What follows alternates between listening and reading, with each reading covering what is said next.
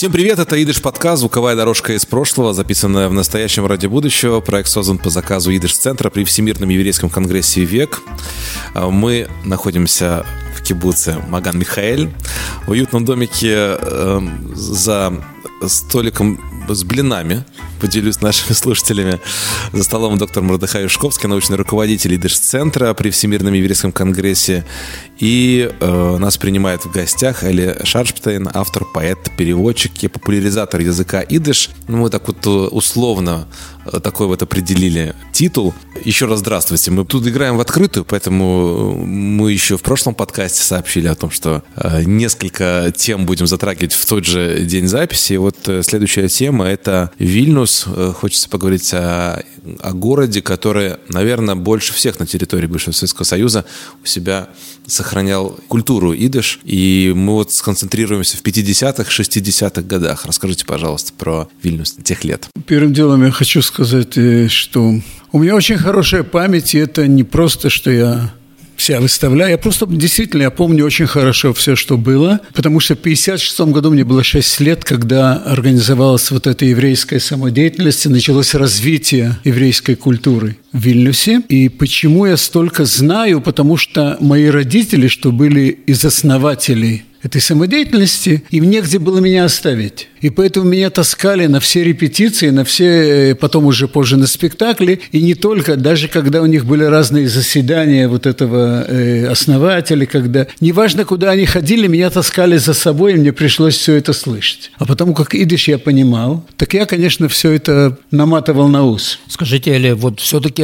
отношение литовских властей было другим по сравнению с остальным Советским Союзом, да. вот, к, к евреям. Все-таки это единственный город, где тогда вот разрешили еврейскую самодеятельность. Отношение было другое, и я думаю, что это шло уже сверху. Мы всегда помним, что литовские руководители в те годы первый секретарь ЦК КП Литвы Снечкус, который к евреям очень хорошо относился, был сам женат на еврейке, и был Полецкис, председатель президиума Верховного Совета, он тоже. Они все были который женаты говорил, на евреях. Который говорил на идыше. Все очень хорошо относились к евреям, и, и в принципе, я не говорю, что не было антисемитизм, конечно, был антисемитизм, всегда был, но в Литве это было все-таки легче, хотя во всем государственном аппарате были, так сказать, заместители, которых прислали из Москвы. У всех были заместители русские, которые следили за всем, что происходит. Кто решил, кто был первый, что решил, что надо организовать еврейскую самодеятельность в 1956 году, я не знаю. Дело в том, что где-то в 1952 году или 1953 еще при Сталине закрылся еврейский театр, который возобновили после войны. Наверное, те же евреи, которые там были, один из них, я хотя бы с ним знаком был, Марк Мойзес, он еще в том театре играл, решили, что надо возобновить э, еврейскую, еврейскую самодеятельность, культуру, театр и тому подобное. А может быть, инициатором был э, Берл Цесаркас. Был потрясающий человек, который... Э, он был скрипач, играл в Вильнюсской филармонии, был очень-очень большой коммунист, верил в советскую конституцию и в право каждого народа на культурное самоопределение. Он верил в том, что каждый народ имеет право учить свой язык, выступать на своем языке, говорить на своем языке. То, что написано в Советской Конституции было. И он был инициатором, главным инициатором вот этой самодеятельности. Он собрал этих людей, снимали комнату в здании бывшего профсоюза в Вильнюсе, и там начались эти репетиции. Репетиции хора, был большой хор, которым руководил, как его называли когда старый Блехерович, Миша Блехеровича отец, Шауль Блехерович. Был танцевальный коллектив, и была драма, драматический коллектив, в котором мы нашли режиссера. Режиссером был бывший э, актер Вильнюсского театра, и в Польше он был актер тоже, Догим, Ицхак Догим, по-моему. В театре репетировали 200 тысяч Шолом Алейхама, танцоры танцевали еврейские танцы, хор был очень большой, кстати, стали репетировать и играть еврейские песни. Примерно около года продолжались репетиции, может, чуть меньше, я уже не помню. Первый концерт, который выступила эта вильнюсская еврейская самодеятельность, был не в Вильнюсе, а в Каунасе. Все было как будто в секрете, то есть все было неофициально. Официально этого ничего не было. Цесарка сумел повернуть, чтобы не... потому что ему казалось, что все это нормально, все это легально. Он поехал в Каунас и обратился там или в горосполком, или в Министерство культуры и сказал, что я слышал, что собирают деньги после войны для сирот, беспризорных детей. Там есть... Было, очевидно, какое-то тогда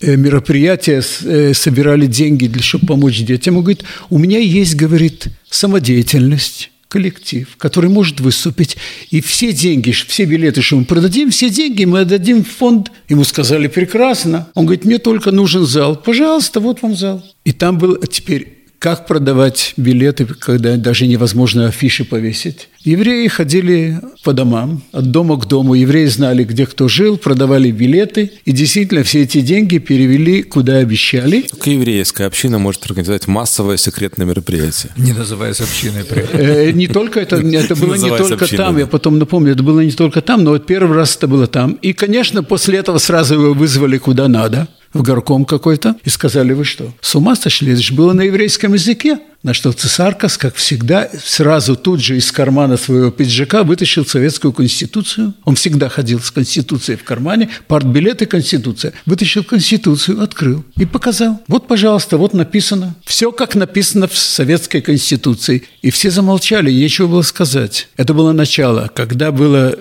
Прецедент. прецедент. Да, прецедент.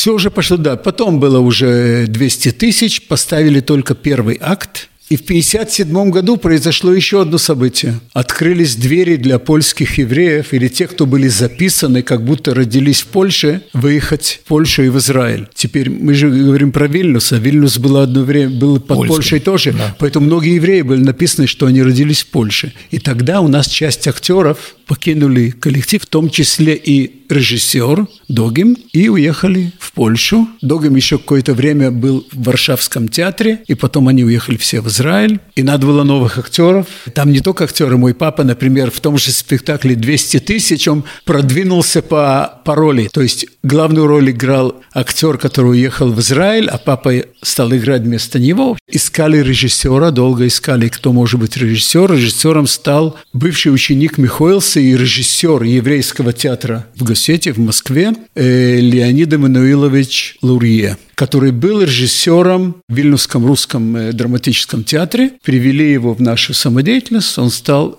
режиссером. И продолжали, вначале выступали в Вильнюсе, а где, в каком зале в Вильнюсе?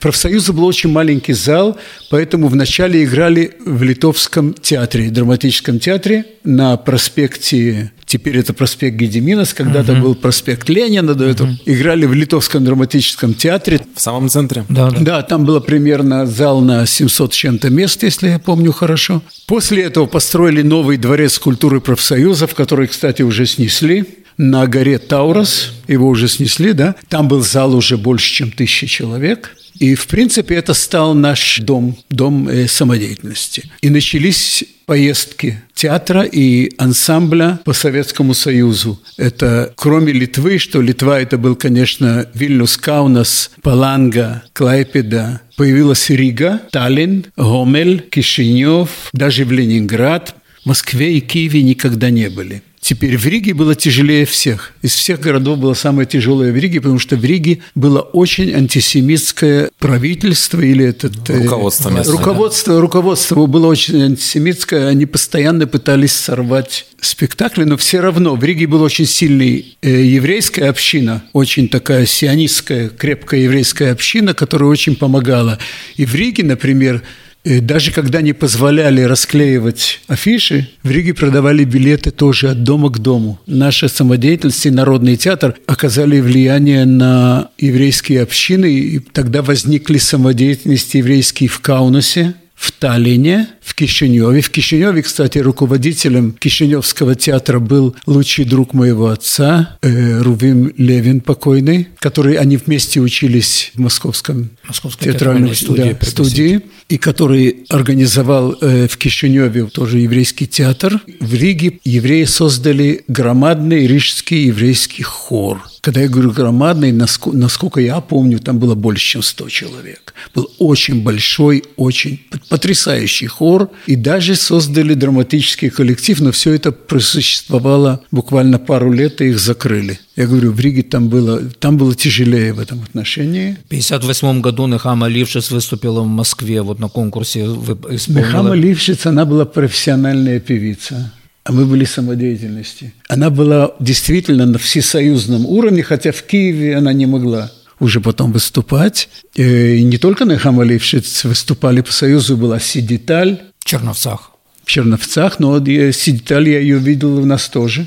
Я думаю, что были еще, я уже не помню даже кто. Но, в принципе... Марина Гордон, Анна Гузик. Когда нам присвоили звание Народного театра, нашему драматическому коллективу, ему не присвоили звание Народного театра, потому что никто не мог назвать еврейский народный театр. Это звучало ужасно для них. И тогда они решили дать Народный театр, звание Народного театра всем трем театрам, самодеятельным театрам вот этого Дворца культуры профсоюза. Был литовский, русский и еврейский. Литовские и русские они не имели нигде, они никуда не выезжали, не имели нигде никакого успеха, потому что были литовские и русские театры хорошие, профессиональные. И тогда назвали Народный театр Дворца культуры профсоюзов «Еврейская труппа». Моей мамы всегда был очень острый язык, она говорила «еврейские трупы».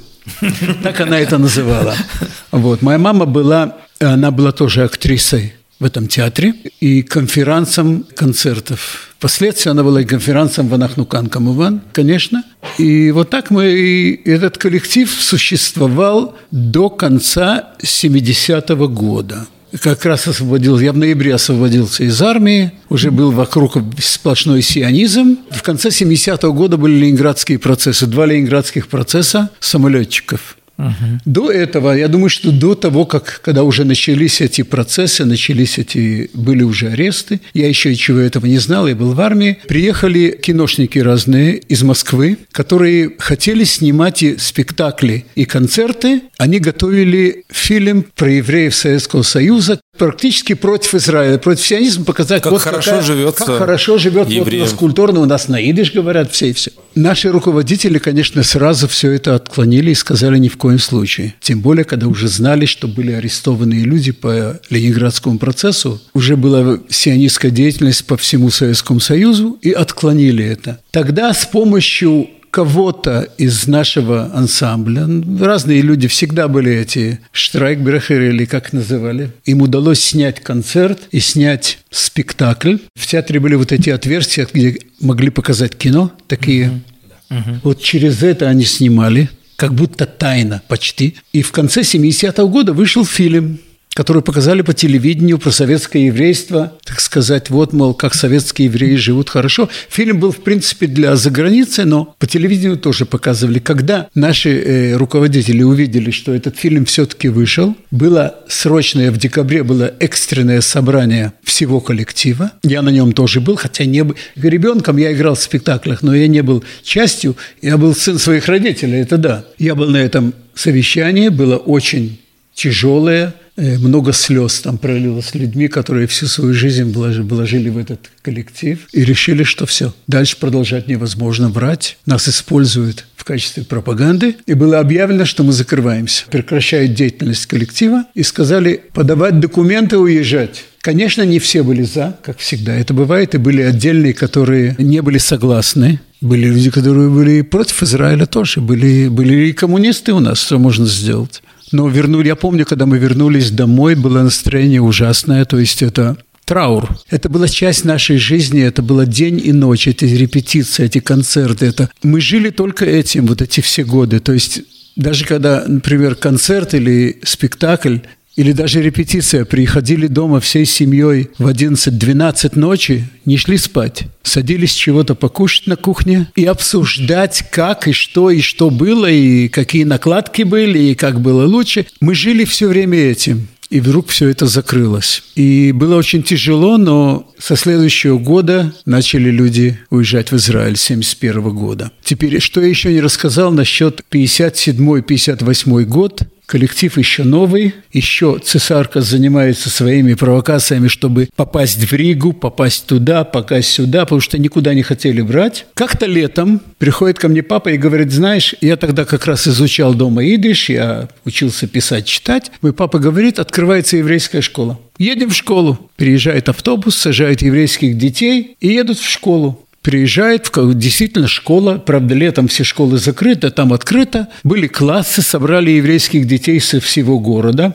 Мой папа был один из учителей там, набрали евреев, которые могут быть учителями, и учили детей идыш, учили песни, учили разговаривать. Я не помню, или учили писать и читать, я не, не, я не все помню, но помню, что это продолжалось не очень долго, может быть, месяц пока это закрыли, накрыли. А что оказалось? Тот же Берл Цесаркас приехал в Министерство просвещения и сказал, слушайте, у вас летом пустуют школы. Могу я одну школу снять, чтобы сделать кружки для детей? Ему сказали, для детей очень хорошо. Он говорит, дети, которые не едут в пионерские лагеря. Говорит, прекрасно, пожалуйста, берите. И так он получил вот эту школу. Через месяц кто-то где-то или стукнул, или узнал, что это все на идиш. Его опять вызвали в горком. Его постоянно вызывали в горком. Конституция была с собой? Не выкладывал, не выкладывал Конечно. Он, в конце концов, я даже не помню, или тогда было, или по другому поводу, однажды вы вызвали и, и сказали, а ну-ка, клади свой партбилет на стол. Его выгнали из партии что для него это было очень большим шоком. Его жена была тоже членом партии, она была известна в коммунистической партии Литве как подпольщица еще до войны. Она пошла к самому Снечкусу тогда, кинула ему свой партбилет на стол и сказала «забирай мой тоже». И вернули его в партию. Он до конца был, кстати. До, до, до своих последних лет он остался верным коммунистом. Он приезжал в Израиль, я его не, здесь, правда, не встречал, но, по-моему, на Ютубе где-то есть с ним какой-то фильм, что он там немножко рассказывает про себя, я видел когда-то снимали. Вот он был человек очень интересный, и он все эти годы оставался скрипачом. Он еще играл на скрипках. Я помню, например, у меня даже где-то есть фотография, когда он решил организовать на 1 мая. Идут все на демонстрацию. Идут, как идут на демонстрацию? От рабочих мест все идут. Он говорит, у нас есть еврейская самодеятельность, коллектив. Все вместе идем на 1 мая. Он во главе, все на идиш, будем, будем говорит, говорить на идиш, петь на идиш песни. Немало он страдал за это дело, но он был настолько целеустремленный, что идиш – это равный язык русскому или литовскому или любому другому языку, и все, что написано в Советской Конституции, должно быть также исполнено. Он в это верил, и он это делал. То есть, по сути, Советская Конституция к идышу была более благосклонна, чем еврейское государство Израиль в те годы. Это более болезненная тема, которую я только в последние несколько лет узнал то, что было здесь на самом деле. Вот, кстати, в вашем одном из подкастов как раз вот Роско, Роско Лившиц, она рассказывает, что ее мама была первая певица, которая не платила налог на идыш. Я это первый раз услышал. Я никогда не знал вообще, что был такой налог. Но причины были разные, конечно. Безусловно, это я сейчас доля иронии. Вот, вы, описываете, были... вы описываете достаточно полноценный еврейский мир в условиях э, коммунистической Литвы. Э, и я вот хочу обратить к вам вопрос, Мурдыхай. Я заметил, что идыш все время процветает как бы вот от корней снизу вверх, то есть э, нету какого-то государственного проекта, который его за волосы вытягивает, давайте организовать, а, а наоборот, вопреки обстоятельствам. Хотя язык уже к тому времени в большей части уничтожен после мировой войны. В Израиле не приветствуется. Что двигало этими людьми, несмотря ни на что, все-таки превращать его, ну, оживлять его, воскрешать, не при идыше будет сказано. Идыш – это язык, который глубоко-глубоко проникнут народной жизнью. Вот действительно вот из глубин народных это не язык, э, в котором была там, я не знаю, там какая-то там суперкультурная элита или академическая особая там научная деятельность. Это действительно язык, который впитал в себя, вот что называется, народную душу и народный дух. И поэтому в семьях особенно в условиях Советского Союза, идыш практически являлся единственным признаком национальным, когда 3-4 поколения были полностью оторваны от традиции, да, там, когда, скажем, поколение моих родителей уже не знало, где, как открывается дверь в синагогу. То есть э, были оторваны от всего. Естественно, сионизм, Израиль, иврит вне закона. И поэтому единственное, что связывало вот советских евреев с их еврейством, это идыш. Больше не было ничего, никакого другого признака. Что касается Литвы, вот это была скрепа. Это скрепа была, да. Что касается Литвы, о которой мы сейчас говорим, то что интересно, что дух еврейского просвещенчества и культуры, вот в Вильнюсе особенно, да, он там был настолько силен, что мы уже даже затрагивали вот в фильме нашем этот вопрос, да, что даже во время войны, во время Холокоста, во время всех этих ужасов, то есть в Виленском гетто ведется культурная деятельность, можно сказать, если, если можно вообще так сказать, полноценная, то есть насколько это было возможно. То есть там действует театр, оркестр, лекции проходят, э, э, какие-то там олимпиады, библиотека. библиотека на 100 тысяч томов. То есть такого больше не было нигде. Были тут и там какие-то проблески, но такого больше не было нигде. А уже в послевоенное время, то есть Литва действительно была каким-то, Вильнюс особенно, да, каким-то действительно вот заповедником таким вот еврейским. И, скажем, до вот 80-х, 90-х годов в семьях еще говорили на идыше, то есть им еще сегодня, наверное, это единственное место, где можно увидеть э, людей относительно молодых, для которых идыш – это первый язык, который они в семье услышали. То есть в отличие от всего остального Советского Союза, это действительно было какое какой-то вот заповедный район в плане идыша. Советский Вильнюс как столица советского идыша, можно так э, сказать. Да, я и... еще одну вещь забыл про отца рассказать. Спросили про его реализацию. Он еще чем он занимался в Израиле, в Израиле был такой клуб бундистский э, на Калишер 48. 48 да. Он постоянно туда ездил. Арбитеринг. Вот, арбитеринг, да. И он, и он там выступал. Он там, всегда ему было что-то какую-то какую там небольшую э, сценку из спектакля или какое-то там стихотворение рассказать, поэму какую-то. Он там тоже был, он очень любил туда ездить, я его тоже туда возил. В последние годы он не мог уже по, по лестницам там подняться, было тяжело, ага, а потом вообще закрыли все это. Я вас благодарю за эту беседу о культуре идыш в советском э, Вильнюсе. А мы, как договаривались, продолжаем наш разговор уже в следующем подкасте. Опять встретимся.